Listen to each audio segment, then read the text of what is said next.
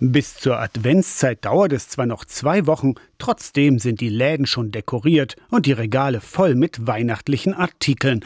Auf den Aktionsflächen im Einzelhandel stapeln sich Adventskalender aller Art. Reine Schokoladenkalender sind fast die Ausnahme.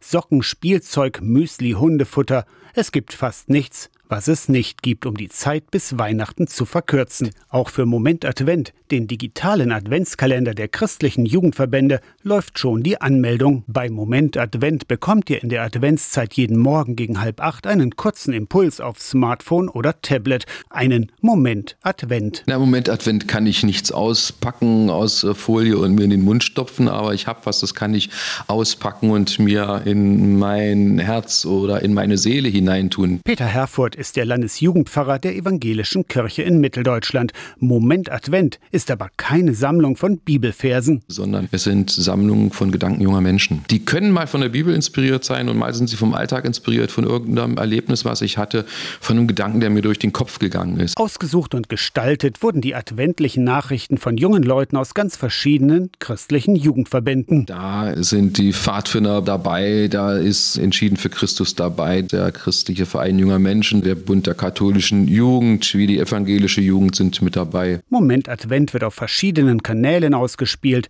über die Messenger-Dienste Signal, Telegram oder Threema. Und eine App gibt es auch noch, die aber leider nur über die Android-Geräte läuft, aber die App ist auch verfügbar. Alle Infos, alle Kanäle findet ihr zusammengefasst im Netz. www.momentadvent.de. Darüber findest du ihn. Und dann startet Moment Advent am ersten Advent.